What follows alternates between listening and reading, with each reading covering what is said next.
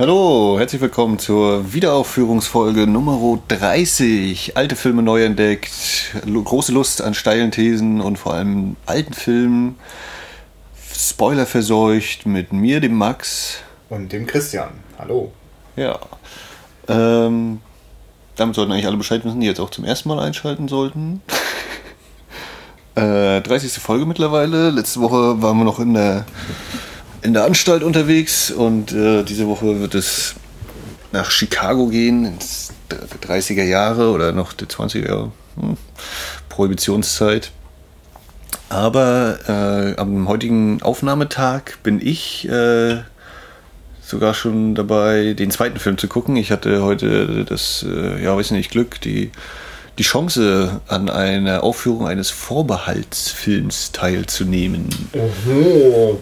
Na, hoffentlich habt ihr auch eine ordnungsgemäße Einführung bekommen. Ja, also Vorbehaltsfilme sind äh, rund 40 Filme, glaube ich, sind das noch aus der Zeit des Nationalsozialismus, die nicht einfach aufgeführt werden dürfen, sondern nur mit entsprechender sachkundiger Begleitung, das heißt Einführung und kurze äh, Auswertung auch aufgeführt werden müssen, wenn sie aufgeführt werden.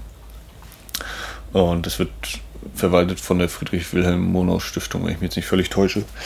Und da war bei uns, oder da gab es heute die Chance, auf der großen Leinwand Jud Süß zu sehen von 1940 von Weithalern. Äh, ja, hattest du schon mal irgendwie was dazu gesehen tatsächlich? Oder? Nee, ich kenne tatsächlich nur ein paar Standbilder und zwei, drei Artikel mal darüber gelesen, äh, kenne da keine komplette Szene aus dem Film. Hm. Also ist natürlich äh, ganz klar ein zwiespältiges äh, Erlebnis, denn es, äh, man kann dem Film überhaupt nicht absprechen, dass da eine, eine Qualität äh, der, der Macher dahinter steckt. Also das sind keine Anfänger oder Stümper gewesen und da gibt es durchaus äh, Sequenzen oder auch die Ausstattung ist sehr punktvoll. Das sollte eben ein Vorzeigefilm werden, der keine Kosten scheuen brauchte. Also man natürlich alles äh, entsprechend einzuordnen. Aber es sind eben auch filmische Qualitäten einfach vorhanden, so was die Inszenierung durchaus angeht. Äh, Weißt du mehr über White Harlan? Hast du von dem so ziemlich gar nicht. Okay, gut, dann lass uns auch da gar nicht. also was dann in diesem Gespräch äh, noch kurz erwähnt oder erwähnt worden ist, dass äh, es in den oh, schon wieder vergessen, 50er oder 60er Jahre Prozess gab gegen den Film, wo er sich dann vor Gericht verantworten musste und er wurde freigesprochen von einem Richter, der wohl auch in der NS-Zeit schon aktiv war. Äh, äh, es gibt einen Spielfilm auch genau da über diesen Prozess ja, ja, ne, von Oskar Röhler. Irgendwie immer wieder, also das ist ja bis heute irgendwie immer ein Thema, Jud Süß äh, Film ohne Gewissen war hier mit Moritz bleibt treu unter anderem genau. vor ein paar Jahren gerade erst wieder.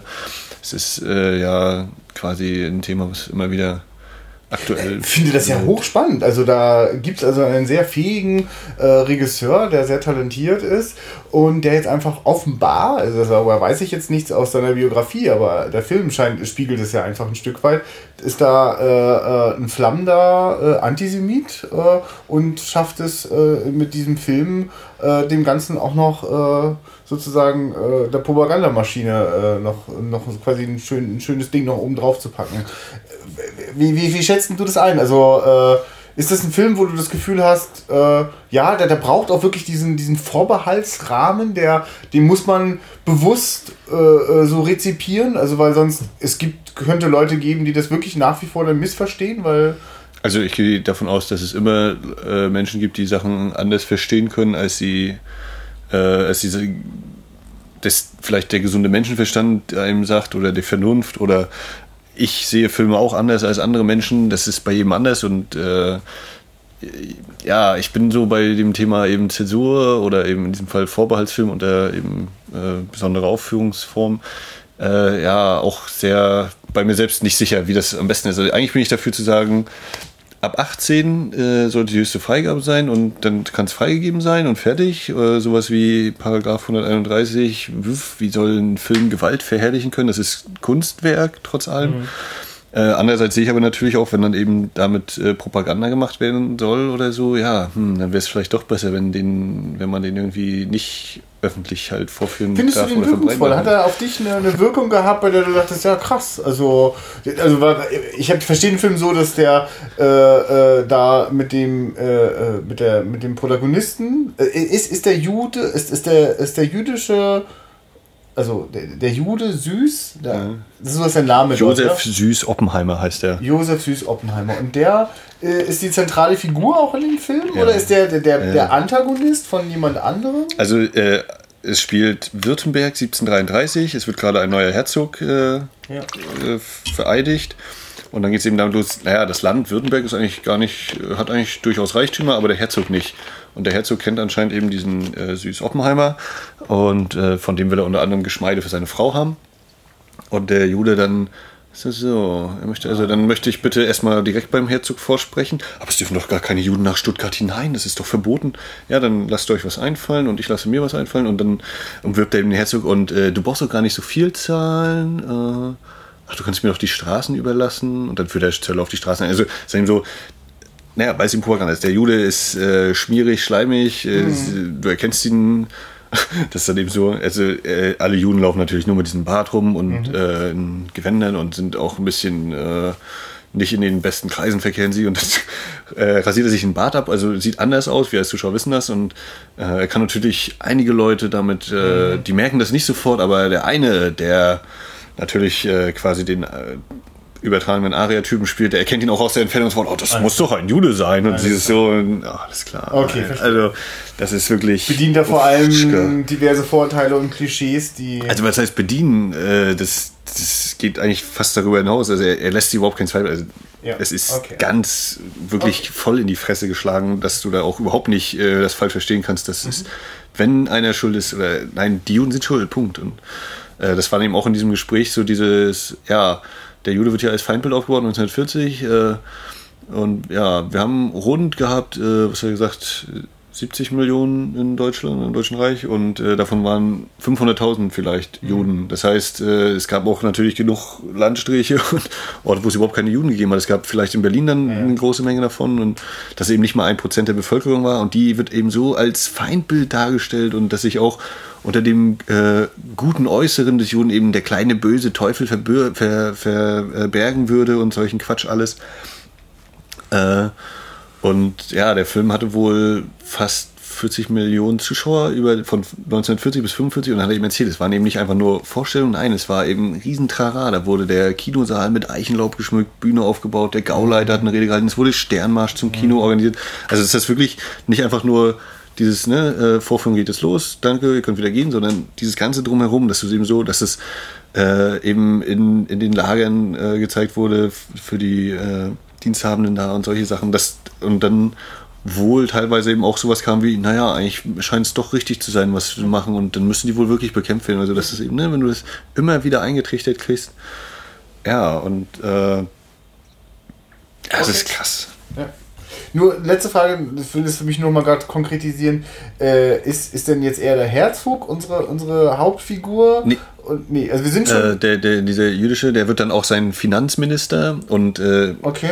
schon eben so, wie er sein Netz aufbaut und. Äh, also ist quasi unser Anti-Held sozusagen, ja? Ja, der, der, der Herzog ist, ist halt so ein bisschen, naja, der, der steht halt aufs Geld und ist so ein bisschen so ja. dieser, ich mache halt, was ich möchte und die, die äh, Landstände, das sind eher so die, die dann sagen, hm, oh, der Jude, der macht doch nur schlechte Sachen, oh, und, und der, der eine, äh, was ist jetzt, Landstand, äh, der hat eben der, oh, wie war das, Landschaftskonsulent, Konsulant, äh, der hat eine Tochter und äh, die ist halt mit diesem äh, einen Typen zusammen, kurz vor der Heirat, der eben ihn auch auf 100 Meter noch erkennt mit seinen scharfen Augen, dass das ein Jude sein muss. Und äh, die dann eben so, ja, und als dann am Ende äh, wird natürlich völlig überraschend Oppenheimer umgebracht und gehängt und äh, wofür er dann verurteilt wird hier von wegen, ja, und Hochverrat und äh, Ämterschecherei und lalala und Betrug und lalala. Aber nein, wir gucken bei Luther und der hat uns schon gesagt, wenn ein Jude sich mit einer Christin äh, oder mit einem Christen sich das Blut vermengt oder wie das dann genau formuliert ist, äh, das, dafür müssen wir ihn bestrafen. Und das wird eben auch 75 Mal so ungefähr dann wiederholt zum Schluss. Okay, also das ist auch ein ganz didaktischer Ton dann drin, weil, weil ich frage mich die ganze Zeit immer, wie man das so dramaturgisch aufzieht, dass ich ja, äh, eine, eine, Hauptfigur aufbaue, die ich aber die ganze Zeit äh, hassen und verachten soll und äh, bei der ich mich auch wohlfühlen soll, wenn die am Ende äh, getötet wird. Ne? Also ja, äh, deswegen, aber gut, ich, mir, mir dämmert langsam, wie das da funktioniert. Also ich wäre dann eben sehr, und dann, äh, ja, und dann will der äh, Süß eben den, den äh, Fürsten noch überzeugen, ja komm, lass dir von einem, einem, der die Sterne lesen kann, das sagen. Und dann sagt er zu dem Rabbi, der ihm die Sterne liest, in Anführungszeichen, sag es ihm mit äh, der anderen Wahrheit, mit unserer Wahrheit. Also die jüdische Wahrheit ist immer das, äh, die Lügen und so. Und, äh, okay. Ja, es ist, also ja, für mich ist es eben immer noch unvorstellbar. Also, ja. Deswegen glaube ich, finde ich äh, das ganz gut. Das, ich bin eine ganze der Meinung mit diesem oh, Zensur und warum, warum, also irgendwie, mhm. wirkt das seltsam und wenn man das so, ist das auch so ein Klotz, den man dann immer so weiter mit sich rumschleppt. Und wie wäre das, wenn es einfach frei verfügbar ist? Ich glaube auch nicht daran, wie plötzlich jetzt äh, äh, irgendwelche äh, NPD-Mitglieder da jetzt in Scharen irgendwelche Screenings organisieren oder so. Ähm, ich, was ich halt irgendwie gut finde, ist dieser, ist dieser alternative Weg, der dabei eingeschlagen wird. Naja, wir können den schon aufführen. Das ist auch eine öffentliche Aufführung. Aber es ist eine Aufführung, bei der garantiert ein Sachkundiger äh, Mensch eine Einführung hält und wir werden danach zum Gespräch einladen. Ist doch super. Ehrlich gesagt wüsste ich keiner Vorstell Kinovorstellung, bei der ich sowas nicht gut finden würde. Ja. Ganz in unserem Sinne der Wiederaufführung. Lasst uns reden über die Filme, die wir schauen. Das, das fand ich nur interessant. Ich habe dann eine Besprechung noch gelesen äh, zu dem Film, wo dann eben kam, ja, der darf eben nur entsprechend aufgeführt werden, Vorbehaltsfilm. Was aber eben sehr äh, interessant ist, gerade deshalb, weil es anscheinend dann Leute gibt, die den Film äh, gewissermaßen als Wiederaufführung erleben, die schon bei den Erstaufführungen noch dabei waren. Ja. Äh, und dementsprechend dann auch äh, es Leute gibt, die das alles noch sehr verteidigen und die das alles äh, beiseite drehen und, und ja, und man dadurch wohl einen Eindruck bekommt, wie es wohl gewesen sein muss und wie es eben dann teilweise wohl auch bis heute ist. Ne? Und gut so, diese Diskussion anhand äh, äh, eines solchen Anlasses dann auch wieder zu führen. Man wird sie immer wieder führen müssen und irgendwann sind möglicherweise die Leute nicht mehr da, die das alles äh, äh, aus erster Hand erlebt haben, aber es gibt immer wieder Leute, die aufs Neue Angst vor dem Fremden, Hass auf äh, den Ausländer haben und das genau meistens auch sich äh, äh, an, an, an, Vorurteilen abzeichnet, die halt weder zahlenmäßig sich begründen lassen, ja. noch, okay, aber ich glaube, das, das war, also Vorurteile war auch noch so äh, im Film, dann äh, muss er eben nach Stuttgart, der, der Obmann, der kommt aus Frankfurt. Ja. Und äh, die Kitsche, Kutsche kippt um und dann kommt natürlich gerade ausgerechnet dann äh, mit der Kutsche die, die Tochter von diesem äh, Landrat äh, da mit lang, die dann sozusagen, auf die er dann auch ganz voll abfährt und so. Und dann äh, unterhalten sie ihn so, ja, und sie war ja auch, sie kommt doch bestimmt viel rum, fragt sie ihn dann. Und er so, ja, hier in Rom und, ah, und wo waren sie noch? Und dann zählt er so ziemlich alle europäischen Hauptstädte auf. Oh, das ist ja fast die ganze Welt. Und wo fühlen sie sich zu Hause? Ja, überall auf der ganzen Welt. Aha, der Jude ist also äh, nicht äh, national verankert, der ist überall. Ich habe dann noch gedacht, da kommt da sowas wie Jerusalem oder so. Mhm. Aber so dieses, ne, wie, wie man das eben aufbaut. Und ich so, ja, oh Gott. Naja, aber ich kann jetzt da lachen zu einem gewissen Grad, aber eigentlich ist es ja tot äh, traurig, dass sowas, wie sowas eben aufgenommen wurde. Oder was der Zweck des Ganzen eigentlich war. Ja, aber es ist ja kein ja. Grund zu erstarren äh, in einer, in einer äh, depressiven Zurückhaltung, sondern darüber reden äh, und wo etwas äh, lächerlich ist, darf man auch darüber lachen und äh, muss dann gucken, äh, was, was, was, was machen wir damit äh, für, die, für unsere Zukunft? Also ich bin sehr, also ich bin, ich, ehrlich gesagt bin ich ganz über, re, relativ überzeugt von, diesen, von diesem Prinzip der Vorbehaltsaufführung. Äh, also ich, ich selber habe nur eine einzige Mal äh, mitgemacht, äh, die war quasi selbst organisiert, weil wir haben in einem Filmclub äh, Triumph des Willens äh, uns ansehen wollen und hatten da genau die gleiche Situation, musste man dann auch entsprechend organisieren. Ähm, was wir im Filmclub halt eh immer gemacht haben. Da musste auch immer vorher begründet werden, warum wir jetzt diesen mhm. Film hier anschauen, warum der angeschleppt worden ist. Und danach haben wir ihn eh äh, auseinandergenommen. Ähm, ja. Und das ist jetzt zum Beispiel, wenn man den Film bewerten will, du kannst, also was filmische Mittel angeht, ist da durchaus eine Qualität, die kann man nicht absprechen mhm. auf objektiver Ebene, aber es ist halt, ja, naja, ideologisch das, das oder so, ist es äh, einfach nur Wurf.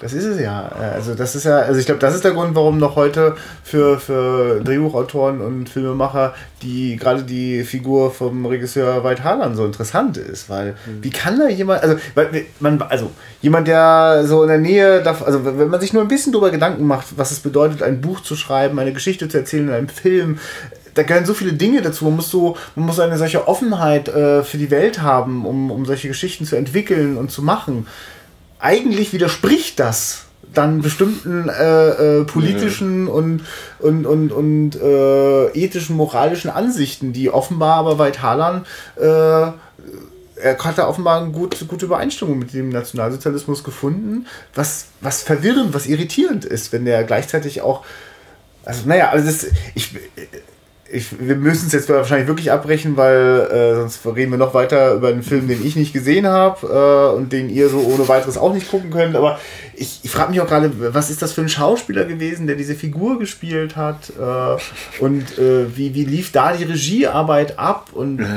also und so weiter und so fort. Das, das hat ja ganz viele Dimensionen. Ja, da ist wahrscheinlich der Prozess drumherum mindestens genauso interessant, ja. ja. Das, was da gesehen. Ja, ähm, und dann habe ich noch festgestellt, es gibt anscheinend auch eine Verfilmung von 32 schon mit äh, Konrad Veit in der Hauptrolle, von dem ich ja immer noch mal sehen will, der Mann, der lacht, The Man Who Laughs. Mhm. Aber der recht schwer, auch in Amerika gab es mal ein Set, aber das ist glaube ich auch schon wieder out of print. Ähm, und 1932 ist auch das Jahr unserer heutigen äh, Filmaufführung. Gut, gekriegt die Kurve ja. nach 10 Minuten. Wenn es mal 10 nur waren. Ja, ja. Äh, und zwar geht es weiter mit der Gangster-Ganoven-Polizeirunde, die ich hier anleiern will. Äh, und der zweite Beitrag, auf den wir uns ja geeinigt hatten, ist der originale Scarface von Howard Hawks mit Paul Mooney oder Paul Mooney in der Hauptrolle und in einer Nebenrolle auch Boris Karloff, wie ich gerade noch mal gelesen hatte. Bei mir ist die Erstsichtung schon gefühlt mindestens fünf Jahre her. Bei mir steht sie jetzt gleich an. Aha. Und äh, ja, ich würde mal sagen, Pistole raus und ab geht's. Ach so, nebenbei ein bisschen was fressen. Hast du, hast du wohl gute Laune, wa? Oh, krass. So, schon ist der Film vorbei. Ja. Das war Scarface. Das Toni, das Narbengesicht, soll ein Titel sein, der irgendwie mal in Deutschland aufgetaucht ist. Du musst ihn auf jeden Fall schon allein deswegen ein zweites Mal sehen, weil bei dieser ersten Sichtung ich einfach wahnsinnig die ganze Zeit noch die Folie äh, vom Remake mitlaufen hatte. Das ist ja, also, ja. Und das ist hochinteressant. Also da werden wir bestimmt auch gleich noch zu sprechen drauf kommen. Äh, aber also ich habe jetzt definitiv da gerade äh, die ganze Zeit diese Metaebene auch mitlaufen habe, mhm. gehabt. Und es gibt aber durchaus ein paar interessante Abweichungen, wo ich sofort merke, okay, das, ich muss mich nochmal nur auf diesen Film konzentrieren. Aber vielleicht kannst du diesen Part ja gleich auch im Gespräch übernehmen. äh, ja. ja. Ähm, ich habe ja kurz, äh, als, als, der Film losging, habe ich ja noch so schnell eingeworfen, äh, ja, ich habe gelesen oder irgendwo gesehen, ich weiß, ich krieg's auch nicht mehr zusammen, wo ich das das erste Mal aufgenommen habe, dass äh, wenn jemand stirbt, irgendwo sich ein Kreuz oder ein X im Bild befindet, kurz davor oder danach. Und äh, jetzt ist, also bei, als ich den damals gesehen hatte, habe ich das nur so halb mal mitgeschnitten, aber jetzt äh, war das doch schon recht deutlich. Ich hätte jetzt zwar nicht bei jeder Ermordung, die zu sehen ist, äh, genau den Finger drauf zeigen können, aber doch in der Mehrzahl schon. Also so stark, dass es dann, äh, als es dann einen ganz entscheidenden äh, Mord gibt, äh, dass X auch schon vorher da ist und dann auch ganz klar ist, wie das weitergeht. Also ich finde es sehr interessant, dass es so ein, so ein starkes visuelles Mittel gibt, weil äh, es wieder in diesem Film keine Musik gibt, jedenfalls nicht im klassischen Sinne. Ne? Es ist ein früher Tonfilm, eine Mischung zwischen Dialog und Musik war damals wahrscheinlich noch ein riesengroßes Problem. Äh, und das sorgt dafür, dass es eigentlich wie so eine visuelle Anbahnung. Also es gibt so zwei, drei Szenen, wo dieses Kreuz wirklich ein, äh, schon zu sehen ist, bevor der Mord ja. passiert. Und das, das ist ja auch beim, beim Vorspann und dann bei dem kurzen Abspann auch, ist es ja auch schon das X. Und dann ist eben, äh, wenn, wenn der erste Mord geschieht, ist eben so dieses Licht- und Schattenspiel, dieses ist ja dann ein Kreuz, ist ja kein richtiges X. Ähm, aber das führt eigentlich gleich genau zu diesem ersten Punkt, äh, das Spiel mit Licht und Schatten. Ist ja, äh, finde ich, gigantisch. Also, Wir gehen jetzt einfach davon aus, dass alle Zuhörer diesen Film äh, grob also, Zügen kennen. Äh, pass auf, ich mache es wie bei, wie bei äh, Little Caesar. Bei Scarface geht es um Aufstieg und Fall des Gangsters Tony Camonte. Punkt. Und das ist, damit ist äh, alles gesagt. ja, nur, genau, nur sollte irgendjemand noch gar keine Ahnung haben, dann muss das reichen. Auf ja. jeden Fall. Ähm, äh, ja, das Spiel ja, mit Licht und Schatten, was, was, ungeheuer beeindruckend ist, gleich, gleich zu Beginn. Ähm, also ich, bei mir ist das dann sofort auch wieder äh, Film Noir, auch wenn das hier wahrscheinlich weniger noch zutrifft insgesamt, aber äh, auch sehr viel so expressionistisch. Also das glaube was so bei den Depart-Stummfilmen, die ich dann aus Deutschland gesehen habe, die in Richtung Expressionismus verortet werden. Äh, das geht schon mit diesem Eröffnungsbild los, wenn wir sehen 22nd Street, wo die Lampe an ist und dann dahinter sitzt, ist eben diese äh, Set-Kulisse-Dings, was so völlig verzogene und verschobene ähm, äh, Bauwerke, ich wollte eigentlich Linien sind, äh, ne, die so schräg und schief da sind, mhm. äh, wo sofort ist, ja, das ist wie, als wenn äh, Caligari jetzt noch weitergewandert wäre, so ungefähr. der Somnambule aus dem Film.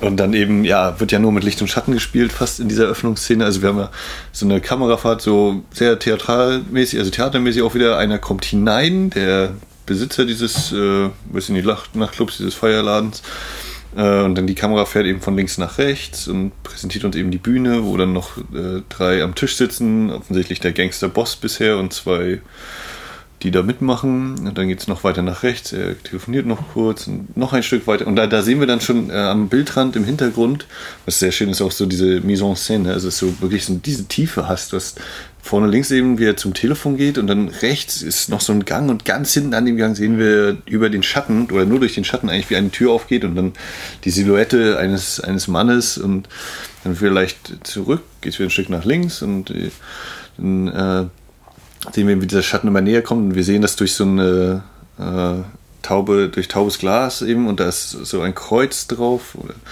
und dann geht diese Silhouette des Mannes, der dann die Pistole ziehen wird, dahin und wir sehen eben weiter nur diese Silhouette und das finde ich äh, sehr, sehr stark gemacht. Also, ich muss sofort drin.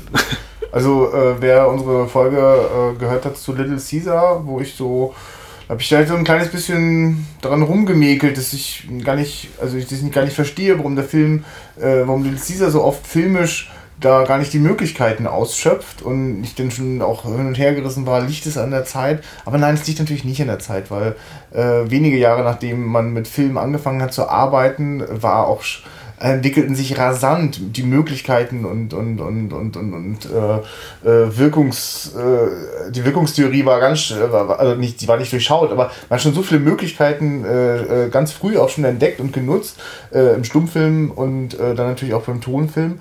Und das Ding ist ein wahnsinniges Beispiel dafür. Also das ist, das ist ich finde, dass das filmisch ist das eine ganz andere Hausnummer. Ist natürlich auch Howard Hawks, ist so oder so auch als Regisseur eine andere Hausnummer.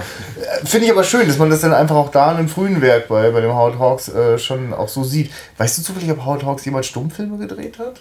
Äh, ich würde es jetzt einfach mal knallhart annehmen, aber ich ja, gut, muss auch okay. sagen, ich nee. kenne auch seine ganzen Western, bin ich auch noch völlig unbewandert. Okay, gut, aber der ist auf jeden Fall äh, handwerklich ein, ein, ein, ein, großer Meister, aber äh, da geht da geht ja offenbar, da geht ja auch im Drehbuch noch äh, sehr viel mehr. Also ich merke das, also gerade weil du das gerade so schön beschrieben hast, was das für eine äh, aufregende Einstiegsszene ist, äh, sowas habe ich ja so, so, so schmerzlich vermisst in Little Caesar. Mhm. Und äh, äh, davon wimmelt es in diesem Film natürlich. Mhm. Und dann finde ich auch, weil ich jetzt gerade so diese Kamerafahrt äh, beschrieben habe, von links nach rechts und dann nochmal ein kleines Stückchen von rechts nach links, dann kommt eben die zweite Szene. Äh, und da geht es eben, da sind wir dann äh, betrieblich, äh, es ist eine Hektik im Betrieb äh, bei der Zeitung und da geht dann die Kamera von rechts nach links. Also sind dann der Weg gleich entgegengesetzt und das greift das eben so ein bisschen auf. Äh, und finde ich auch stark, wie dann so die ganzen äh, Expositionsszenen sehr, sehr doch äh, clever und unterhaltsam eingefügt sind in den Film. Ne? Wir haben ja ganz am Anfang so eine Texttafel, ja, es äh, zeigt eben die, das Treiben der Banden. Es ist zwar fiktiv, aber es spiegelt den Zustand der Straßen äh, Amerikas wider und das ist natürlich an die, an, das, an die Regierung gerichtet. Was tut ihr dagegen? Und es ist eure Regierung, deswegen ist natürlich auch an euch die Frage, was tut ihr dagegen, ihr mhm. Zuschauer? Ja, also es ist ein äh, richtig äh, äh, didaktischer Einstieg, der wirklich, äh, äh, also der im Nachhinein mir auch äh, erscheint als eine Möglichkeit, besonders kompromisslos wirklich in die auf die, in die ganz dunkle Seele dieser Charaktere zu schauen und mhm. äh, da auch vor, vor, vor Momenten, Situationen und Bildern nicht zurückzuschrecken, die sicherlich, äh, die auch heute noch äh, unglaublich hart sind, die äh, sicherlich damals auch ein Stück weit eine Rechtfertigung gebraucht haben, sonst äh, wäre es wahrscheinlich unmöglich gewesen, solchen Film überhaupt zu produzieren. Also dieser Film geht äh, wirklich an, an, an, an die Orte menschlicher Abgründe, damit habe ich überhaupt nicht gerechnet. Also das also gerade weil die Folie äh, Scarface aus den 80ern da drüber liegt, der ja nun keineswegs äh, harmlos ist und extrem brutal. Äh, aber ich finde, es gab Momente, in denen, gerade wo es voneinander abgewichen ist, wo ich noch wo ich noch als noch brutaler, noch kompromissloser empfunden habe. Also natürlich fließt kein Blut in diesem Film, aber hm. äh, das, das, also, das, also an, an dem Blut mache ich die Brutalität des Gezeigten ja gar nicht nee, fest. Und, äh, das ist sehr hart. Es ist, äh, ja, kommen Sie sicherlich noch konkreter drauf. Weil du das gerade so sagst mit der, mit der Exposition und dass das so in sich so, äh, äh, so, so, so, gut funktionierende Szenen sind, äh, da gehe ich also bis dahin mit, dass also in sich die Szenen, äh, die sind, also genau, die, die funktionieren. Ich bin gerade am Anfang und später im Film taucht das noch ein paar Mal auf, ein bisschen irritiert, hm, das wirkt immer etwas grob, wie diese Szenen dann so aufeinander folgen. Also ich, äh, bin natürlich am Anfang noch total, äh, versuche mich zu orientieren, ne? Und wo ist denn mhm. eigentlich mein Scarface und so weiter. Ja. Ähm, da, also ich, also ich finde es am Anfang ganz schön holprig, die Szenen, also die Szenenwechsel einfach auch mit was für Figuren ich da zu tun bekomme. Und nicht, nicht alle Figuren, also gerade jetzt so bei der Zeitung oder so, sind mhm. jetzt auch wirklich wichtig für diesen Film. Nee, nee, ne? das also, ist wirklich nur dieses, äh, ich bin jetzt hier der Chefredakteur und sage dir als Redakteur jetzt nochmal kurz, äh, jetzt geht hier ein Krieg los. Aber das sage ja. ich natürlich eigentlich den Zuschauern. Aber es ist trotzdem so, wie es gemacht ist von der Szene, dass er eben so diese Schlagzeile kriegt. Und der Redakteur, der die zuerst von dem Schreiber genommen hat, hat noch gesagt, alright. Und dann geht er eben zum Chef und der Chef nimmt das Ding einfach und knüllt, schmeißt es weg. Und das ist einfach so dieses, ja, es ist natürlich, wir müssen jetzt erstmal den, den Grundstein legen und wir könnten auch einfach nur Text einblenden, aber so hat es trotzdem ein bisschen Schwung und Pep und äh, es wirkt halt noch so einigermaßen glaubwürdig, dieses, Junge, es geht hier um Krieg und das äh, sage ich dir als Chefredakteur, aber es ist eben Exposition, eigentlich ist es für den Zuschauer. Ja, also ja, ich bin also am Anfang auf jeden Fall überrascht, also wie weit äh, da äh, der Blick aufgeht äh, bevor es sich dann eben fokussiert auf, auf Scarface. Ähm, aber wie gesagt, das, das liegt halt auch daran, ich sehe die Folie mit und mhm. äh, äh, das, das, das Remake macht auch den, den Fokus am Anfang, im Vorspann, extrem weit auf, weil es äh, ja, ja, die Geschichte ja auch abändert auf genau, Flüchtlinge, die aus Kuba äh, mehr oder weniger fast schon, fast schon vertrieben worden sind. Und äh, dann ist aber der nächste Schnitt sofort, äh, wir sind bei Tony Montana. Gut, aber jetzt will ich das Filmgespräch da nicht noch die ganze Zeit auch noch mit einflechten. Ja, aber das, äh, das kommt halt, ne? Also ich, ich merke ja auch immer wieder, wo ich dann abgleiche, also jetzt auch wieder beim Gucken so ein bisschen, ah ja, so und dann, ja klar, da ist noch dieser Moment irgendwie anders oder das ist noch mit drin und so und Sachen. Ja. Na, ich würde vor allem, ich, wenn wir nachher zum Schluss kommen, da würde ich gerne nochmal den Vergleich anlegen. Das finde ich hochspannend, äh, wie, wie, wie ähnlich und an bestimmten Stellen doch völlig verschieden, die Filme. Also was, was äh, man auf jeden Fall nehmen kann, ist so dieses, das Verorten in einer bestimmten Zeit. Äh, mhm. Hier haben wir eben mit der Prohibition, die eben äh, 30er so, so ein Riesenthema ist und beim anderen Scarface mit Al Pacino ist es ja dann äh, Kokain, Drogen und äh, das sind glaube ich Sachen, bei, bei Robocop war das in dem Audiokommentar, wo da mal der, das ist wahrscheinlich das, der Teil, der am stärksten gealtert sein wird, dass es um äh, Kokain geht, weil das eben so typisches 80er-Ding ist. Und mhm. so wie das eben beim Scarface Remake die Drogen sind, ist es hier eben Alkohol im Original. Und das ist auch so, was, ja, heute gibt es halt nicht Prohibition in dieser Form. Ne? Mhm. Ne? Das wäre eben heute nicht mehr so was will man darüber in einen Film machen? Ja, nee, und äh, ich finde das eine ganz, ganz schlaue Idee. Also da sind es dann eben die, die, äh, die Hauptfigur wird dann eben zu dem Kubaner, der da äh, mhm. auf seine ganz seltsame Art den amerikanischen Traum leben will. Und das war halt zur Prohibition, wann das an der Stelle eben äh, auf, also der Teil, den wir da zu sehen bekommen, ist halt denn die italienische Mafia, die da äh, mhm. ihre Machenschaften ja. durchzieht. Ähm, jo, äh, lass uns mal reinsteigen. Ähm, ich, also es gibt so ein, es ist noch eine ganze Weile lang, äh, weiß ich wirklich auch noch nicht so richtig, äh, wie ich da in den Film reinkommen soll, weil äh, das, das, das, das, das Schauspiel von Paul Mooney ist hm. nicht, nicht, also das, das, das war für mich gewöhnungsbedürftig. Also ja. der, äh, der hat. Mh, also überhaupt die ganze Zeit hat der Film baut der Film äh, wahnsinnig viel Humor mit ein. Es gibt ja so den den, den, den Comic Relief Typen, ja. ja, der, ja, soll das so ein bisschen auch Charlie Chaplin sein? So mit, er ist ein bisschen kleiner, er hat diesen, diese Melone, das, das Bärtchen. Ja, ich, also ist mir jetzt auch nur so gekommen. Du, ich meine, was ich interessant finde, ist für mich, äh, ist das äh, wie so eine Vorlage für das Wobei, ganz so comichaft ist es dann auch nicht, aber so in bestimmten Momenten äh, ist, ist diese Nebenfigur, äh, ist, ist, fängt sofort an, möchte am liebsten aufs Telefon schießen, wenn er das äh, am Telefon nicht hinbekommt, sich mal den Namen durchsagen zu lassen. Äh, also da hat er so eine, so eine, so eine spontane äh, Aggression immer das, äh, muss ja Joe Pesci total oft denken, ne? Also so vieles mhm. so, wie der so funktioniert, so, mhm. so muss Joe Pesci in Goodfellas äh, bei Martin Scorsese dann immer, der, der den Ausflipper dann irgendwie plötzlich reinbringt. Aber nicht stimmt, der ist ganz oft, ist es in diesem Film wirklich auch ein Comic Relief. Also die gibt ja einige wirklich sehr intensive Schießereien, mhm. äh, die dann oft ganz bewusst dadurch aufgelockert werden. Äh, ich finde es auch das ist halt interessant, ne? dass, dass denen schon bewusst war, wie, wie, was für eine, was für eine krasses, was für ein krasses Brett die da den Zuschauer zumuten und dann so sicherheitshalber noch so ein bisschen. Ja. Obwohl halt ganz zum Schluss ist ja echt. Also ich finde, eine ne, ne leichte Tragik schwingt auch bei diesem Charakter nachher mit. Ja, ja, Fall, äh, zum Schluss ist das ja, genau, äh, wandelt sich ja komplett ins Gegenteil. Da ist es überhaupt nicht mehr witzig. So. Äh, und da gibt es dann auch eben, also das, was dann der Comic Relief sein müsste an dieser Stelle, ist, mhm. ist ganz furchtbar traurig. Und das ist zum Beispiel eine Sache, äh, wieder ganz anderer Film. Bei Terminator 3 ist es bei mir so, dass ich sage, ich finde das eigentlich sehr gut, dass immer dieses äh, Lustige kommt, weil dadurch ja. der, der Schlag hinten raus, wenn es dann wirklich ja, ernst ist, ohne Ausweichen, nochmal viel äh, härter einen mitnimmt. Und da frage ich mich, ob das hier so auch angelegt war oder ob das eben so, oh, wir machen es halt, um das andere ein bisschen aufzulockern, ansatzweise, oder wie, ja, also ich finde, das funktioniert sehr gut, dass eben äh, diese, dass er eben so dieses Comic auf er ist so ein bisschen leicht dümmlich dargestellt. Er versucht dann eben, äh, wenn er was nicht hinbekommt, so zu antworten, wie, es, wie er es bei denen sieht, die um ihn herum sind, von denen er, an denen er sich angeschlossen hat. Und dann eben nachher natürlich diese tragische Wendung zu erleben. Und ich finde, ja, gerade deswegen funktioniert das eben sehr gut, weil er bis dahin mhm. eben so ein bisschen als, als äh, lustig, auch ein bisschen als lächerlich dargestellt und dann kommt eben, wenn er stirbt dann und gerade seinen größten Erfolg feiert, dann ist es auch schon vorbei für ihn. Ja. Na, und also es ist wirklich so, dass ich in der ersten halben Stunde deswegen ganz verunsichert war, äh, weil so viel Humor drin steckte und ich dachte, okay, wie wird sich das denn weiterentwickeln?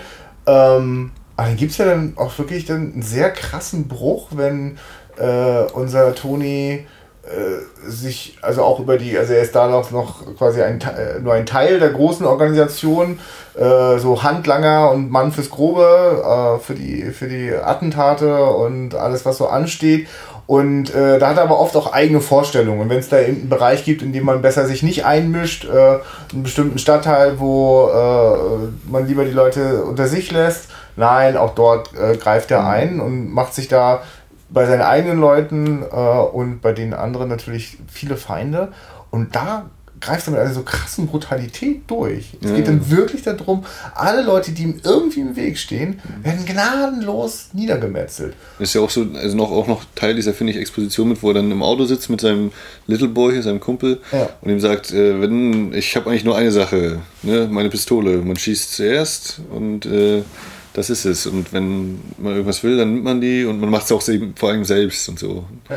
Naja, gut, und äh, das ist aber durchaus noch so eine Stelle, wo so vielleicht im Raum auch noch steht, ja, das ist so eine, das ist so eine Pose, das ist so ein, ja. so, so, ein Gehabe, das ja. ist so den Starken durchhängen lassen. Was krass ist, der zieht das gnadenlos durch. Und alle um ihn herum müssen da auch äh, äh, ganz genauso mitziehen und reißt damit eigentlich sämtliche Leute äh, um ihn herum in einen gnadenlosen äh, äh, äh Sog der wirklich komplett in den Abgrund führt. Also, und das ist echt, äh, also als sich das so äh, äh, langsam herausbildet, war ich richtig umgehauen, weil damit habe ich überhaupt nicht gerechnet. Hm.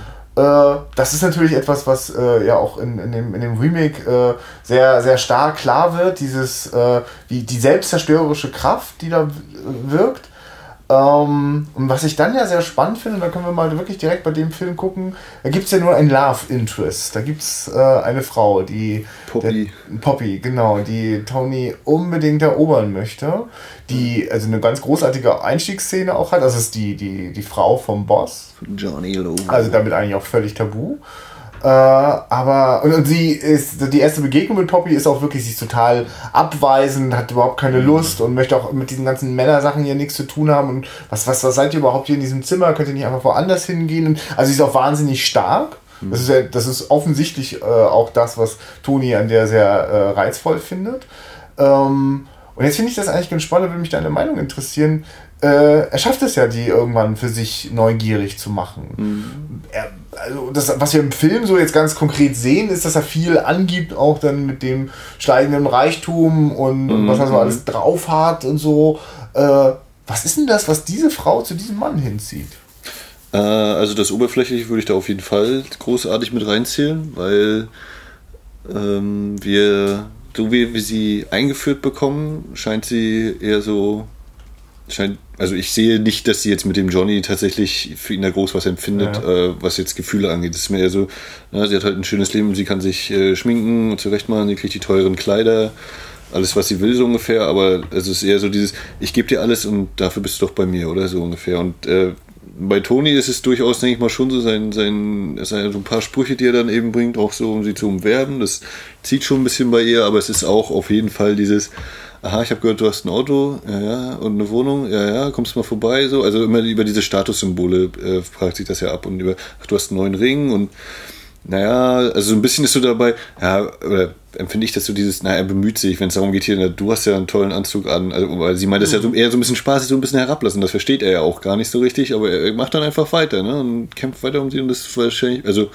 so sehe ich das ein bisschen, dann dieses, ja doch, er ist schon, er hat schon was, so, ja, und tiefergehende Bedürfnisse scheint er ja auch nicht zu haben. Also er hat auf jeden Fall Bock mit dieser Frau zu schlafen, das lässt er ein, zwei Mal klar ja. durchblicken. Aber äh, es, es, gibt jetzt auch nichts, wo ich das Gefühl habe, oh, der sucht jetzt da besondere.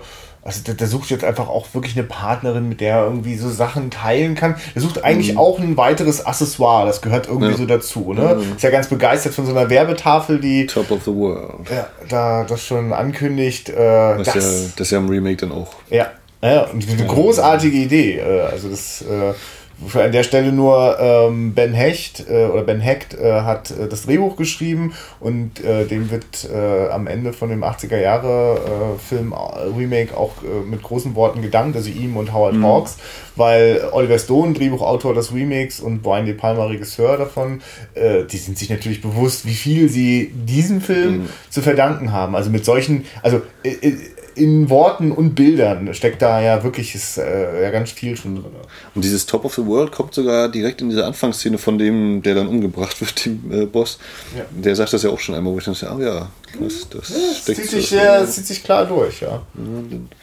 Ja, äh, ja, wie, also du siehst das ja auch so, okay. Ja, auf jeden Fall. Und äh, ich habe das, ich, das liegt jetzt unter anderem auch daran, dass ich, während ich den Film habe, natürlich überlege, was genau in, passiert eigentlich mit der Poppy-Figur im Remake, äh, da von Michelle Pfeiffer, und die hieß ja mit Sicherheit auch nicht Poppy, aber ähm, ich weiß gar nicht genau, wie geht es mit Michelle Pfeiffer zu Ende in, in dem 80er Scarface? Weißt du das noch? Also ich sehe sie in der, in der, in der Drogenhölle äh, äh, quasi sich fast selbst auflösen. Ja, hat sie dann auch Das finde ich ganz interessant, dass die da nämlich wirklich, also das deutet sich, finde ich, so ganz um die Ecke auch hier in dem Film schon an, aber äh, im, im 80er-Jahre-Film ist das ganz klar eine schwerst depressive Frau, die äh, alles, was sie irgendwie kriegen kann, Drogen, Reichtum, was auch immer, irgendwie nimmt, um mir so einigermaßen das Leben irgendwie erträglich zu machen. Äh, aber die auch ganz furchtbar eigentlich auch unter Toni ja immer wieder leidet. Und äh, ich komme gerade nicht mehr drauf, wie es mit der zu Ende geht, ob die irgendwo im Gefecht mit dazu. Ja, ich überlege gerade, ob er sich selber sogar. Nee, komme ich auch nicht drauf. Ja, ja genau. Das ist, das Gute ist Frage, interessant. Ja. Gut, aber äh, das, ich, da springe ich jetzt schon ganz schön, aber äh, das ist ja wirklich eine tolle ein toller Moment, wo wirklich der menschliche Abgrund äh, ganz, ganz nackig vor uns liegt, obwohl das Bild fast komplett in Schwarz getaucht ist. Äh, eigentlich die extremste Szene, was, äh, was, was, was die Beleuchtung angeht, äh, wenn äh, Tony den, ähm, wie ist der, Johnny, also den Ehemann von, von Poppy, hat umbringen lassen oder also, mhm. Äh, wenn er dann zu ihr geht, um, ihr, um sie ja. mitzunehmen.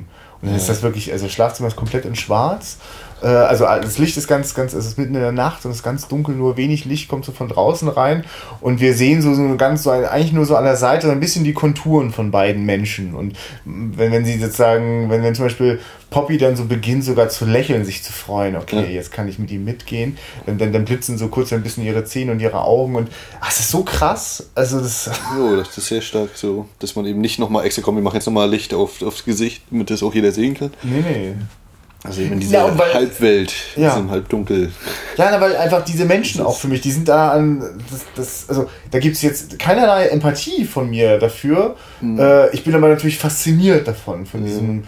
Von, ich würde auch sagen, das zieht sich so durch den Film, dass es erst durchaus immer mal helle oder Szenen gibt, die ordentlich ausgeleuchtet sind. Oder es sind natürlich alles ordentlich ausgeleuchtet, aber es ist ja. hell oder es ist hell und alles gut erkennbar. Und dann wird es eben zum Ende hin immer dunkler. So wie die Stimmung des Films ja. natürlich immer dunkler wird, wird auch, wenn dann zum Beispiel auch ähm, Jessica hier, Francesca, die, die Schwester von Toni, nachher in, in seine Wohnung kommt. Ja. Äh, und sie dann ja auch so, ja, es hat auch noch so Stummfilmanklänge mit diesem äh, Make-up, so, dass sie ja. dunkle Haare, der dunkle, die, das dunkle Kleid, was sie da anhatten, die äh, Gesichte, das Gesichtszug, Gesichtszüge nochmal so nachgezogen, so ganz extrem. Oh, doch, das wirkt schon sehr, sehr düster. Ja, und es ist, ist wirklich spektakulär aufgenommen. Also, das sind also ja, ich erinnere, es erinnert mich ein bisschen an Stummfilme, aber es ist eben auch noch so wirklich so zwei, drei Schritte weiter, weil äh, sehr, also sehr präzise Aufnahmen. Also wieder auch, ich muss das mal sagen, also in Little Caesar gibt es sowas so gut wie überhaupt nicht. Das ist wirklich ganz oft abgefilmte Theaterbühne, also im Vergleich. Äh,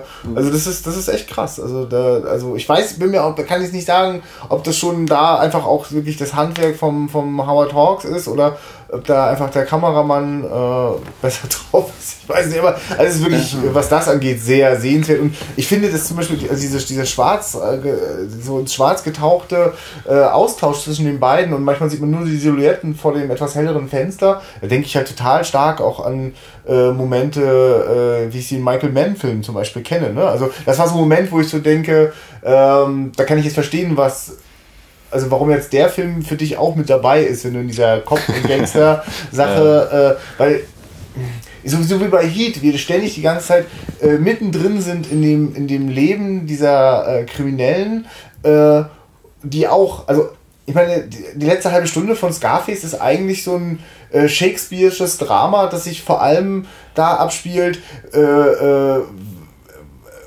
also meine Schwester, mit wem ist die zusammen und warum kann ich das nicht ertragen und warum will ich nicht, dass meine Schwester überhaupt mit irgendwem zusammen ist. Ne? Da, da, da, da so im Unterton kann man sich da ja sonst was vorstellen, was da noch alles spielt.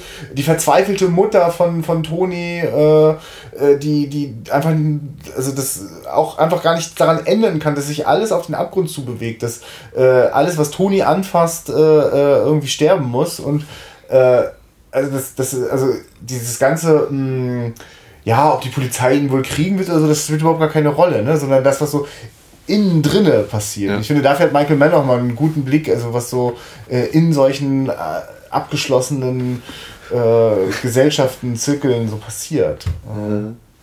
Ja. Und gleichzeitig ist es natürlich auch, also es ist mir ja auch nicht egal. Ich gucke da halt wirklich so den Anti-Helden ganz gebannt zu. Ne? Mhm. Es ist ein, ist ein interessanter Grad eigentlich, äh, äh auf den schmaler Grad, auf den der Film wandelt, dass man, mh, mm, also während ich wirklich die meisten Figuren nicht wirklich nachvollziehen kann im Sinne von, ah, das würde mir jetzt auch so gehen, ne? So, so kann ich, finde ich aber sie ganz glaubwürdig und man muss mal ganz ehrlich ja. sagen, Tony, das Scarface, das ist, das ist ein Psychopath. Das lässt der Film überhaupt gar keinen Zweifel dran. Ja. Und da finde ich dann auch diese zwei äh, kurzen Szenen sehr interessant, wenn einmal der, äh, der Reporter im, im Polizeirevier auftaucht. Mhm und dann der Polizeichef eben sagt, ja, wie könnt ihr das machen hier? Ihr, ihr mentalisiert, äh, sentimentalisiert und mhm. die bringen Menschen um und hier letzte Woche bei der, bei der Straßenverfolgung haben sie drei Kinder in, in den Bauch geschossen, die sind tot und so. Dann eben, also ganz, wo dann eben nochmal ganz klar dieses kommt, ne? Selbst wenn du das irgendwie jetzt hier so Spannung oder irgendwie Coolness-Faktor, aber eigentlich ja die bringen unschuldig um und überhaupt und alles. Und dann danach, ich weiß nicht, ob es direkt danach war oder wann die Szene war, wenn wir dann sind äh, beim Herausgeber der einen Zeitung, ja. wo dann eben das auch kurz so wirkt, als würde der, der Zeitungschef uns ansprechen, aber da sehen wir nachher, da sitzen noch welche auf dieser Bank, wo so ganz kurz, hier, ihr müsst was tun ja, und wenn, dann müsst ihr da Gesetze draus machen und die haben hier äh, das und das verboten, dann wird es ja wohl erst recht klappen, das zu verbieten und wir brauchen äh, ein starkes Gesetz und und auch so dieses, äh, ja, die meisten sind eben illegale Einwanderer mäßig so und dann der eine, der mit italienischem Akzent da noch sagt, ja, das stimmt, die, sie machen alles kaputt. So. Also sie ziehen das eben in den Schmutz, äh, den, mhm. den Namen und so. Das war ja auch eine sehr interessante Szene, die so ein bisschen wirkt wie ein, äh, wie man das so aus einem, äh, aus dem griechischen Drama kennt, so jetzt kommt kurz der Chor und mhm. äh, ja. Handlung macht mal kurz einen ja. Schnitt, wir machen mal kurz Handlungspause, machen jetzt mal den Kommentar von außerhalb, so was, ja. was ist denn überhaupt hier wir kommentieren das. Das, das. das, klingt ziemlich gut, Max. Ich, ich nehme auch an, dass das äh, genau in so einer Richtung konzipiert ist. Das, ich, passt ich ja dann auch zu, dem, zu diesem Vorspann. Ja, ja, genau, weil ich hatte ich hab auch an dieser Stelle dann wieder Schwierigkeiten damit und war verwirrt, warum dieser Wechsel. Ja, also, weil für mich bricht das natürlich die, so die Intensität, die sich dann schon irgendwann so stark aufbaut, dass ich ja dann mhm. sehr klar bei den Figuren bin und aber ja, möglicherweise ist das äh, so ein, also für mich jetzt nicht ganz gelungener Versuch, aber ganz nachvollziehbar, einfach auch immer wieder nochmal die Perspektive darauf zu wechseln. Ähm, ich persönlich mal, also ich weiß auch nicht, wie viele Zwänge da wirklich bei den Machern äh, dabei waren, so von außen, wie das jetzt zu sein hat, wenn man einen Film über so, solche Themen macht. Ne? Ja, wie ist denn das, der, der, der Production Code? Wann, wann ist der in Kraft getreten? Der müsste später, das müsste noch frei, also so was, also ich finde auch, wie da so Frauen angepackt werden und wie da geschossen und gestorben wird. Also eine dieser Sachen im Production Code ist doch auch, ähm, dass äh, der, der, der abgefeuerte Schuss und äh, der, der Treffer und der umfallende Mensch, das darf nicht in einem Bild zusammen passieren mhm. und permanent. also ich meine, wobei das auch interessant ist, wie der Film immer wieder an bestimmten Stellen äh, bewusst auf das äh, Zeigen äh, äh des, der Schießerei verzichtet, aber ganz oft das so, so, so schlau oder so, so, so packend inszeniert, dass das also ein schönes Beispiel. Äh, äh, Tony will, dass äh, der Johnny stirbt und dafür schickt er seinen äh, Gino. Mhm. Ne? Der muss das für ihn erledigen. Und jetzt bleiben wir nicht bei Gino, wie der Johnny erschießt, sondern wir sind bei ähm, Tony. Äh, Tony. der schon weggeht, der, der sozusagen schon den, den Raum verlässt. Wir hören dann nur die Schüsse im Off, was viel stärker ist. Und was vor allem noch, noch in der Szene ja so aufgebaut wird, äh, der, der, der Johnny, sein bisheriger Chef, sagt, ich habe ich hab nie irgendjemandem was getan. Und dann so dieses, ja, du hast es immer andere machen lassen und Tony guckt dann seinen Gino an und geht raus. Also das ist eben dadurch natürlich nochmal so dieses. Mm, stimmt, ja. Äh, ja, das kommt noch dazu. Doppelt und dreifach. Das, das und, und das ist für mich so, das ist aber auch wirklich ein großartiges Bild. Da geht wirklich so ein bisschen da, da, geht, da geht das gerade so, weiß ich. Das ist so für mich das personifizierte Verderben, der Tod, ja. Der, der, der geht da gerade so seine Runden und alles, was der äh, hinter sich lässt, das, ja. das, das vergeht. Da ist nichts mehr zu holen. Und also äh, es ist zu dem Zeitpunkt dann auch schon klar, also zumindest fühlt sich das alles schon so morbide an, die Atmosphäre. Äh, die, die, das endet auch wirklich erst mit dem Tod von Toni. Da ist mhm. der, also das ist echt, also das ist wirklich ich, sowas habe ich aus der Zeit echt noch nicht gesehen. Das hat mich schon ganz schön umgehauen. Na, also. Ja. Ich finde auch die, die Action-Szenen, die äh, vorkommen, sind auch sehr, sehr stark gemacht. Also teilweise oder ein, zwei Mal sah es ein bisschen aus wie schneller abgespielt, was die, oder langsam aufgenommen und dann normal abgespielt. Äh, bei diesen Autoverfolgungsjagen, aber die fand ich schon, äh, ja. gerade auch wenn du bei Little Caesar daran ja. denkst, wie äh, hier der, der Arme, der völlig fertig war, ja. gegen, das, gegen den Laternenmast gefahren ist und dagegen war das hier noch. Wenn da zwei so eine Autos in voller Fahrt äh, äh, sich, sich, sich jagen und dann steigt da einer so, so halb aus dem Wagen raus und schießt mit seiner Tommy Gun und also es ist extrem aufregend inszeniert. Und äh, äh, wenn da ein Auto dann irgendwo gegencrasht, dann tut es das mit einer Geschwindigkeit, bei der ich wirklich, ne, wenn da dieser Laternenpfahl auch so mit weggeballert ja. wird. Ja, das, das, also das sitzt einerseits. Äh, äh, stark inszeniert. Ja, ja. und gleichzeitig äh, verbreitet eben, genau das hat auch so eine, so eine brutale Atmosphäre. Also das mhm. gibt da da werden echt auch keine Gefangenen gemacht. Straßenzüge werden zu Schrott geballert. Ja, so ein Moment, wenn da auch so in so einem Restaurant so, so rumgeballert wird und dann da auch die Verletzten äh, weggebracht werden. So, das ist schon also, äh, also das, was ich mich, das, ich habe euch von meinte, so, ich weiß nicht genau, welche Zwänge vielleicht dazu führten, dass man noch so, so, so Sachen wie diesen Vorspanntext und, und so mhm. zwischendrin diese Einschübe brauchte, weil eigentlich diese ganze brutale Atmosphäre und vor allem, dass ich ständig eigentlich Zeuge davon werde, wie sich die, die, in Anführungsstrichen, die Bösen, die Kriminellen, wie die sich gegenseitig zerfleischen, ne? Das, das finde ich, hat schon, das, das wirkt schon so stark, also, also mir muss danach keiner mehr sagen, dass Howard Hawks das Gefühl hat, äh, dass wir ein Problem mit Kriminalität haben, wenn sowas passiert. Also es ist, also ich meine, äh, also weil ich finde es auch ganz interessant, eben äh, die, die, die,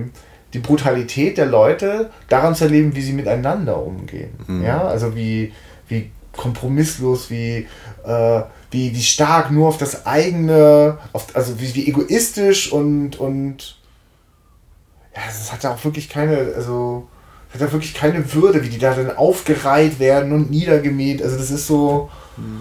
Das ist übrigens, ähm, soweit ich mich entsinnen kann, eben also ist ja sehr viel wohl an El Capone angelehnt und das ist ja. auch äh, die, die tatsächliche Begebenheit dieses äh, St. Valentine Days Massacre, okay. das Valentinstag Massaker oder ja, wie es noch deutsch bezeichnet wird. Den habe ich auch während der Sichtung gerade dann in dem Moment überlegt, oh, den könnte ich dann vielleicht als nächstes oder übernächstes mit anschleppen. Äh, Gibt es auch äh, einen Film mindestens zu. Ja. Äh, also, und da ist ja auch wieder, ne, die Szene fängt damit an, dass wir so die, die an der Decke eben so eine Balken sehen und das sind alles X, lauter X sind da oben und dann geht die Kamera runter und wir sehen es auch wieder nur über die Schatten, wird das gezeigt an der Wand. So, die Jungs, dreht euch mal um und ach, heute ist Valentinstag und noch so als Einführung, dass auch jeder das theoretisch einordnen könnte, wenn er eben von diesem Ereignis weiß.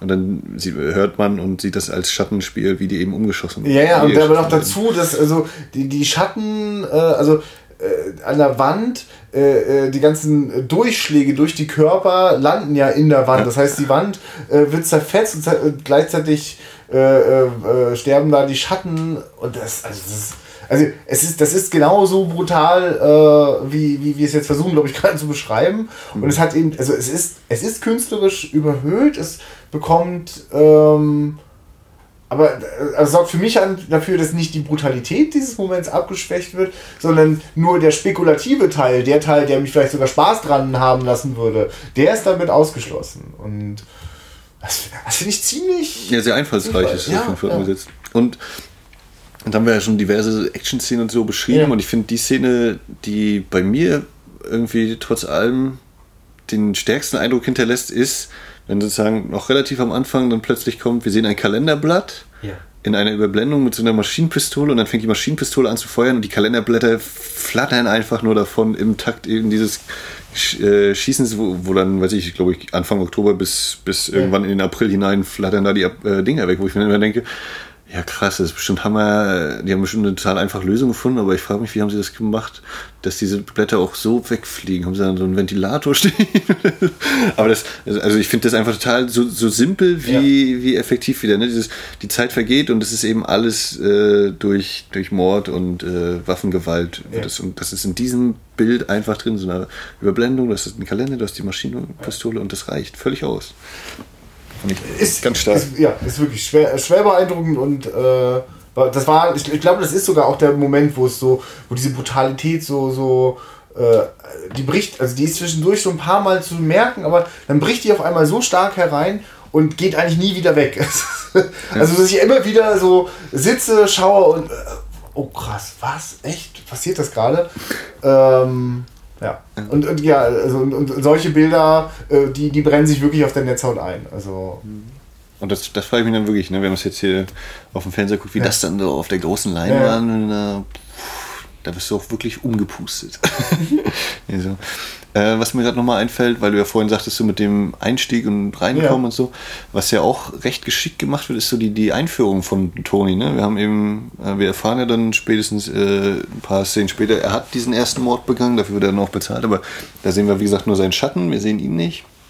Dann ist die Szene, in der wir ihn das erste Mal sehen, ist ja gerade beim äh, Barbier und noch völlig mit äh, Handtüchern zugedeckt. Wir sehen nichts von ihm, nur äh, geht es ihm los, ja, die Cops kommen, schnell die Waffen wegwerfen, wie sie dann ihre Waffen schnell so einen Korb werfen und dann und dann äh, ganz langsam, oder dann entblättert er sich von selbst und dann sehen wir ihn. Wir hören ihn vorher auch sogar was sagen, glaube ich, bin mir schon nicht mehr ganz sicher. Und dann, also wie das so stufenweise wirklich so, bis der äh, Protagonist, um jetzt mal nicht Held oder Anti-Held zu sagen, äh, dann tatsächlich zu sehen ist. Ne? Das mhm. finde ich auch wieder so recht simpel, aber es funktioniert. Das ist so eingeführt wird, so schrittweise. Ja, es ist. Äh, ich bin immer noch so ein bisschen, äh, überlege immer noch so ein bisschen auf der, auf der Metaebene, was in diesem, was in diesem Film so alles los ist. äh, ja, wie gesagt, vor allem diese, diese, dieser eingeschobene Kommentar dann bei den Zeitungstypen fand äh, ich sehr, sehr, eben auch, weil das so wirkt wie, äh, er redet mit dem Typen, der bei ihm am Tisch sitzt und dann guckt er einfach so wirklich in die Kamera. Also aus meiner Sicht guckt er da in die Kamera nicht knapp vorbei oder so, sondern bis, und dann erfährt man erst zwei, drei Schnitte später, dass da auch noch eine Bank ist, wo drei Leute sitzen. Und man denkt wirklich, oh, er redet jetzt mit mir, okay, das ist ja ein ganz anderer Schnack nochmal. äh, oder und dann eben doch dieses wieder, aha, da wird also sehr stark damit gespielt, ob er nun wirklich mich angesprochen hat oder wer weiß, ob dann eben die Anweisung war, hier ist die Bank und die ist knapp neben der Kamera oder guck ruhig in die Kamera oder so oder äh, das ist auf jeden Fall, denke ich, nicht zufällig entstanden. Nein, nein, nein. das ist schon. Nee, ich ich habe ich hab jetzt, hab jetzt gerade nur so gezögert, weil ich muss dann einfach auch über das, das, das Ende sprechen, weil mhm. äh, da einfach, äh, also gerade durch meinen, ich gucke die ganze Zeit im Hinterkopf die, das Remake ja. mit, äh, ist die Abweichung an einer bestimmten Stelle einfach so stark. Und äh, das ist, wenn ganz, ganz zum Schluss äh, hat sich äh, Toni äh, verschanzt. Äh, draußen, anders als im Remake, warten nicht andere Böse auf ihn, sondern da interessanterweise die Polizei. Äh, das macht. genau, die, die, das ist das einzige Mal, dass die so ganz groß auftreten, also im Sinne von äh, so und jetzt äh, werden wir es ihm zeigen und sie haben ihn da auch eingekesselt, es ist völlig aussichtslos für ihn. Ganz kurzer Einschub, ich finde ja. dieses, wenn er dann äh, diese, äh, was ist äh, Granate, nicht Gasgranate, na doch, ne? Ja, eine Gasgranate. Ich finde, das sieht auch, äh, natürlich auch wieder äh, es sieht einfach stark aus, wie da dieses Ding aufgeht und dieser äh, Rauch sich da so breit macht. Das finde ich war sehr, ja, sehr stark so. Gerade in Schwarz-Weiß. Ja, also Toni äh, äh, stolpert da durch diesen Raum, als wäre er ein Ungeheuer, ein oder ein Geist. Das ist so. Äh, also da steckt auch ganz viel Einsamkeit so in diesem Bild. Also da, da also ich sage jetzt einfach mal, es ist wütend und verzweifelt und, ah, und es hat so viel Wut und Aggression, wohin nur damit. Ja. Und dann hat dieses Wesen aber auch einfach ganz viel Angst. Und es will nicht sterben, es will jetzt nicht draufgehen. Und das, das, das, das hat mich total äh, aus der Spur gebracht, weil da unterscheidet sich das massiv äh, vom, äh, von dem äh, von, äh, nee, von Little sowieso, aber nein. Vom Remake. Ja, genau. So. Weil im, im Remake, äh, klar, haben wir auch diesen Wüterich, der am besten jetzt, jetzt noch ganz alleine die ganze Armee dort niedermäht. Alles kein Problem. Na los, komm, ihr kriegt mich, ihr kriegt mich. Und dann stirbt er. Aber in dem Moment hat er noch, äh, in diesem Original bekommt er noch diesen Moment von, von einer kurzen Ruhe. Es ist so, dass er sich plötzlich dann äh, äh dem, dem, wahrscheinlich auch dem Haupt, Ober, den Oberkommissar da gegenüber sieht und äh, die Hände hochnimmt, sich ergeben möchte. Äh, aber ich, ich, weil ich bin, ich bin jetzt auch so allein und bitte, bitte macht das nicht. Also es ist so, es ist so schmerzhaft. Also auch, auch kurz zuvor, seine Schwester, äh, die mit ihm da oben eingeschlossen war, äh, die durch einen Querschläger getroffen, tödlich getroffen, äh, so ihre letzten Worte sind, äh, äh, lass mich jetzt, ne? Und äh, ja, und du bist, du hast Angst. Ja, You're afraid. Genau. Don't be. Giulio war nie afraid und so. Ja. Ist auch, also das, das spielt ja auch damit rein, dass er so völlig apathisch plötzlich ist, ja. er, als er dann feststellt, ja, er hat gerade seinen, seinen besten Kumpel sozusagen umgebracht, weil er ja. eben niemanden mit seiner Schwester zusammen sehen will.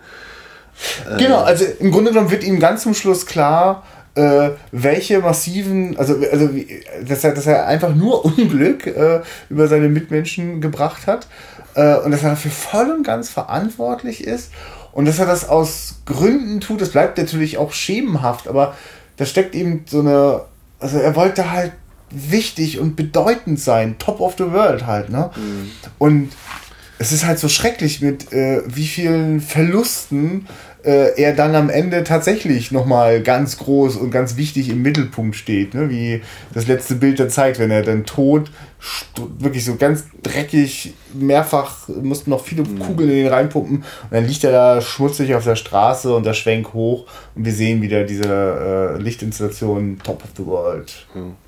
Und weil du jetzt natürlich gerade gesagt hast, äh, so ein bisschen auch horrormäßig wie so ein ja. Monster, äh, da muss, muss jetzt natürlich kommen, äh, ja, ist ja auch eine Universal-Produktion und die Universal-Horrorfilme waren ja gerade auch ne, Dracula, äh, Frankenstein und die ganze Palette und die Tradition und de dementsprechend Boris Karloff hat ja auch eine Rolle als einer als Gaffney, also als einer dieser äh, Bandenköpfe, äh, der dann zwischendurch mal umgebracht wird. Und äh, da kann ich mir auch vorstellen, dass dann irgendwie da so durchaus äh, studiointern irgendwie so ein, so ein Durchfluss mit dabei war, der auch so ein bisschen vielleicht dieses ganze Ding, das Aussehen vielleicht auch beeinflusst hat des Films und so. Da passt auf jeden Fall gut rein, ja.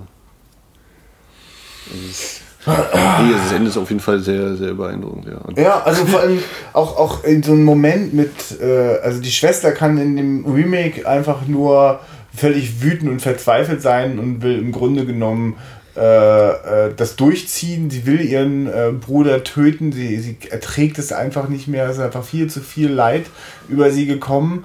Äh, und dann wird sie dort von äh, anderen Gangstern erschossen, bevor das noch da sich irgendwie weiter entspinnen kann. In dem Film ist es so, dass die Schwester die Waffe wieder zur Seite legt und von diesem starken Gefühl, wir sind ja eins. Wir, wir sind, also es ist auch, auch jemand anders bemerkt das in dem Film irgendwann mal, dass äh, sie und Toni sich eigentlich ganz ähnlich sind, dass sie genau wissen, was sie wollen und sich das dann einfach nehmen. Und da ist sie dann ganz kurz so auf einer Linie mit Toni, was ich total verstörend finde, aber nachvollziehbar. Äh. Und das, das meine ich mit so, da geht dieser Film wirklich an, an, an, an Orte, an die sich noch nicht mal das Remake rangetraut hat, weil, weil es ist total, das ist, das ist so dunkel. also das, das genau, dafür muss man es schwarz-weiß machen, mit wenig Licht. Äh, sonst, sonst kann man das gar nicht erzielen, sonst lässt sich das gar nicht ertragen. Also das ist ja, wenn, wenn eben Toni dann bei seiner Schwester an, ans Zimmer klopft, äh, da ist das dann mit dem, mit dem X ja auch äh, überdeutlich. Ja. Ja. Sowohl an der Zimmertür, das ja. X, und da geht die Tür auf und äh, Julio steht da und wir sehen dann im Hintergrund an der Wand auch nochmal so ein Licht X äh, rangeworfen. Das war schon äh, doppelt, doppeldeutlich, ja. Statt doppeldeutig. Hm.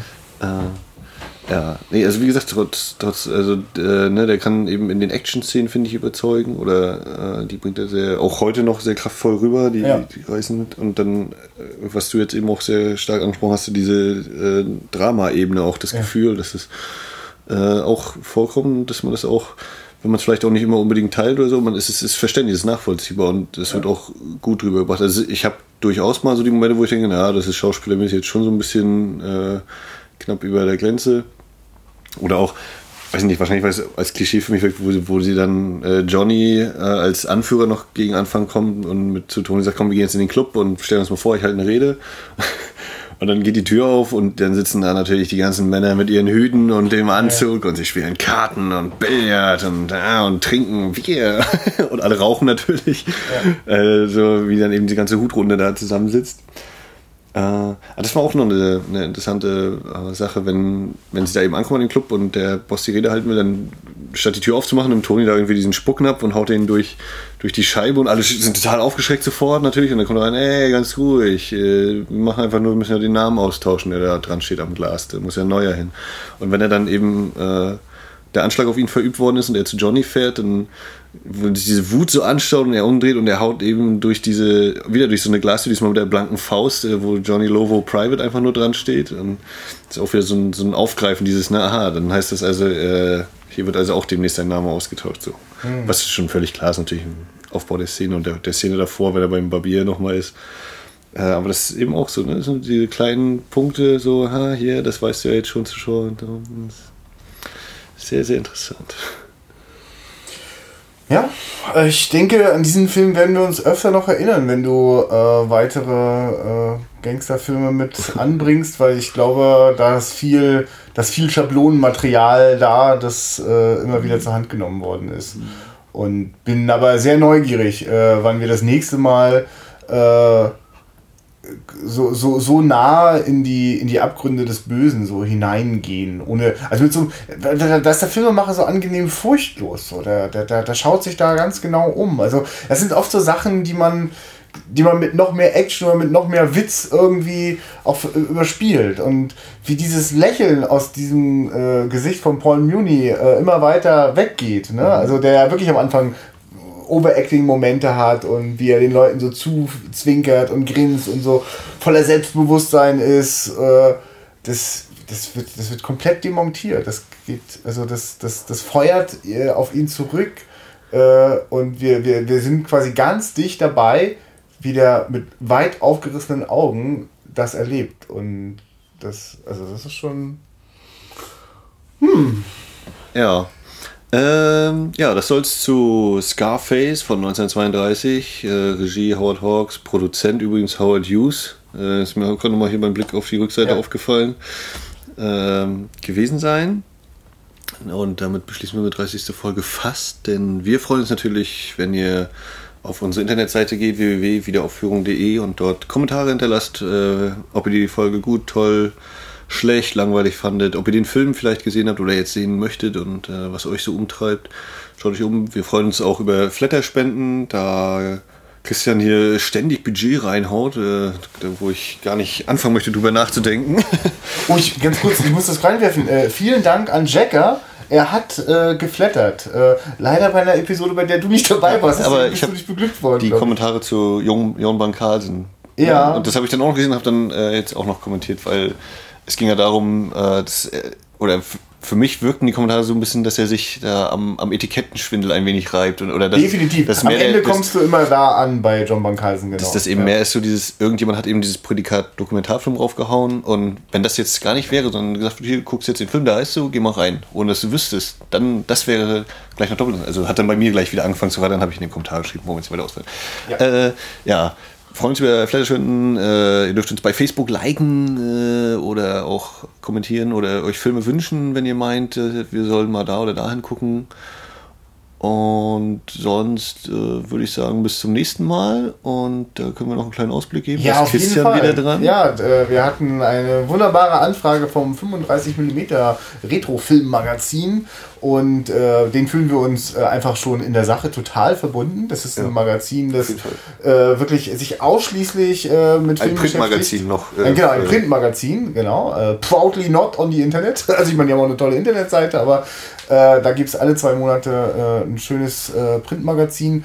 Und äh, wir hatten die Gelegenheit, äh, mit dem Simon aus der Redaktion zu telefonieren, was genau wir da alles besprochen haben und äh, zu, zu was für einem Film, der uns vor allem angestiftet hat, den wir uns dann da auch angucken werden noch. Äh, das erfahrt ihr dann alles nächste Woche. Bis dann, auf Wiederhören. Tschüss.